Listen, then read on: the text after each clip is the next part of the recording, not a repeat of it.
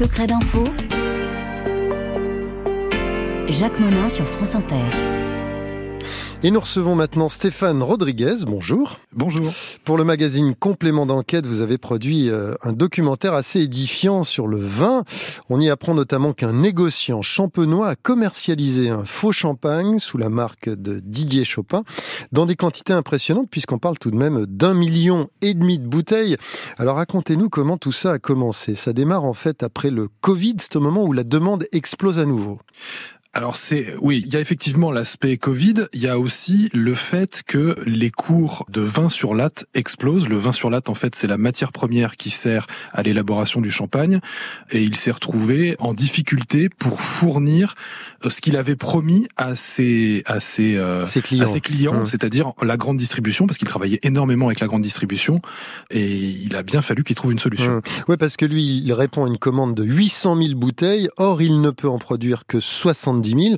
Donc là, il y a un problème. Ce qu'on sait, c'est qu'en fait, ça a duré pendant environ 10 mois et qu'il produisait 8000 bouteilles par jour. ce qui est euh, énorme. Ce qui est y, Compris, y compris parfois et souvent le week-end. Hum. Alors comment il faisait? Alors il achetait du vin blanc euh, bas de gamme en Espagne, il rajoute du gaz carbonique, vous racontez tout ça dans le film alors en fait, il a quelque part mis en place les conditions de son escroquerie à notre avis, au départ, sans forcément le vouloir. Il a mis en place une usine de fabrication de vins pétillants. Donc c'était des apéritifs mousseux fabriqués avec du vin blanc auquel il adjoignait du gaz carbonique. Il mmh. faisait passer dans un carbonateur et puis il mettait aussi des liqueurs de fruits et il faisait des apéritifs mousseux aromatisés. Bon mais là ça euh, s'appelle pas champagne. Ça, ça s'appelle pas champagne. Il mmh. a totalement le droit de le faire, sauf que ça ne se vendait pas très bien. Et à un moment donné, bah, il a tout simplement dit à la responsable du site, qui est la lanceuse d'alerte en fait, c'est elle, elle était, responsable de ce site de vin mousseux.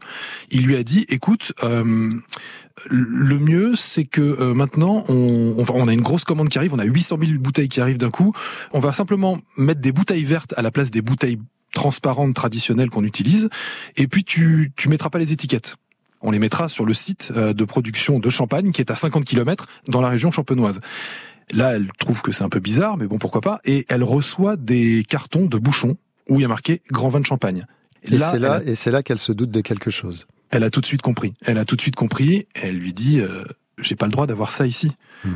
Et en fait, lui, il a pas nié, c'est ce qu'elle raconte dans le doc, il a pas reconnu Ça aurait été pour payer les salaires parce qu'il était en difficulté à un moment donné, euh, poussé dans ses retranchements, euh, il aurait dit ça à ses salariés. Ce qu'il faut savoir, c'est que quand on passe des contrats avec la grande distribution, on passe des contrats un an à l'avance et il faut produire coûte que coûte et délivrer la quantité promise quand vous avez un problème d'approvisionnement, ça peut tout de suite se traduire en pénalités qui peuvent représenter des centaines de milliers d'euros. Donc il a répondu à des commandes qu'il ne pouvait pas honorer, du coup ça lui aurait mis une pression terrible, d'où euh, d'où cette dérive.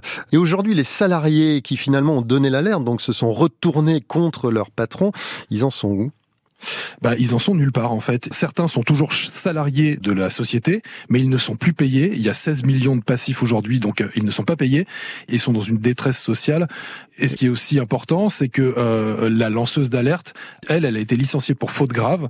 Elle a voulu faire reconnaître son statut de lanceuse d'alerte devant les prud'hommes. Les prud'hommes lui ont refusé ce statut. Donc là, elle est en appel pour euh, essayer de faire reconnaître son statut et faire annuler son licenciement pour faute grave. Et on se rend compte que les consommateurs ont été trompés puisque on en vend donc chez Carrefour, chez Leclerc, bon, à l'étranger aussi, mais donc dans des, magasins qui ont pignon sur rue. Ouais. Alors, ce qui nous a beaucoup surpris, étonnamment, dans, dans l'enquête, c'est que on a découvert qu'il y avait, euh, il y avait des champagnes qui se vendaient en France à moins de 10 euros, euh, notamment pendant les opérations coup de poing commerciales que sont les foires au vin ou que sont des, des semaines euh, de promotion, par exemple chez Stocomanie, où vous achetez 6 euh, bouteilles, vous en avez une gratuite. Il arrivait à vendre des vins, des, des champagnes, à moins de 9 euros la bouteille. Alors il y a beaucoup de gens qui ont ramené les bouteilles parce que c'était franchement imbuvable. Et on a fait goûter aussi à une sommelière, qui est une des meilleures sommelières du monde, qui nous a dit que ça avait un goût de serpillère mouillée, ce qui dans le monde du champagne est franchement une insulte. Ouais, ça fait pas. Alors vous me tendez la perche parce que pour choisir les vins, finalement, on a un critère qui s'appelle les médailles qui sont apposées sur les, les, bouteilles. Beaucoup de gens font confiance à ces médailles. Et ce que vous montrez aussi dans votre enquête, c'est que euh, une société qui s'appelle Gilbert et Gaillard et qui délivre ces médailles, qui organise donc des, des concours, bah, Gilbert et Gaillard visiblement a monté un système qui est un business rentable, mais qui n'a rien à voir avec la qualité du vin. Alors, on s'est intéressé à Gilbert et Gaillard parce que c'est une des entreprises françaises qui médaille le plus, c'est-à-dire que là où la plupart des concours ne font qu'une session par an, eux, ils en font quatre. 7220 récompensés en 2023. Oui, c'est ça. Alors ça va de 7000 à 9000, ils ont parfois dit 10 000, et ils en goûtent probablement beaucoup plus.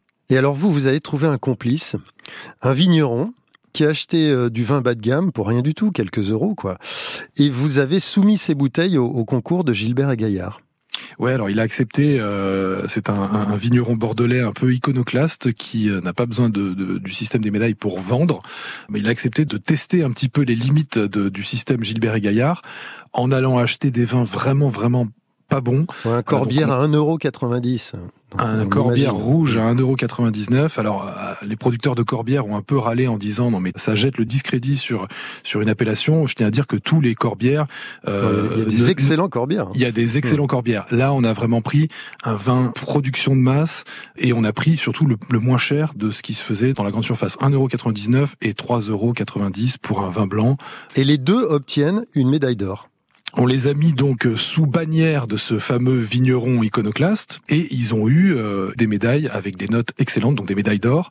Ils ont estimé que donc sous étiquette bordelaise, ces vins correspondaient parfaitement à la typicité du terroir bordelais en l'occurrence alors c'était un corbière alors que c'était des corbières ils se sont plantés sur le cépage ils se sont plantés euh, sur l'indication géographique ils se sont plantés sur tout.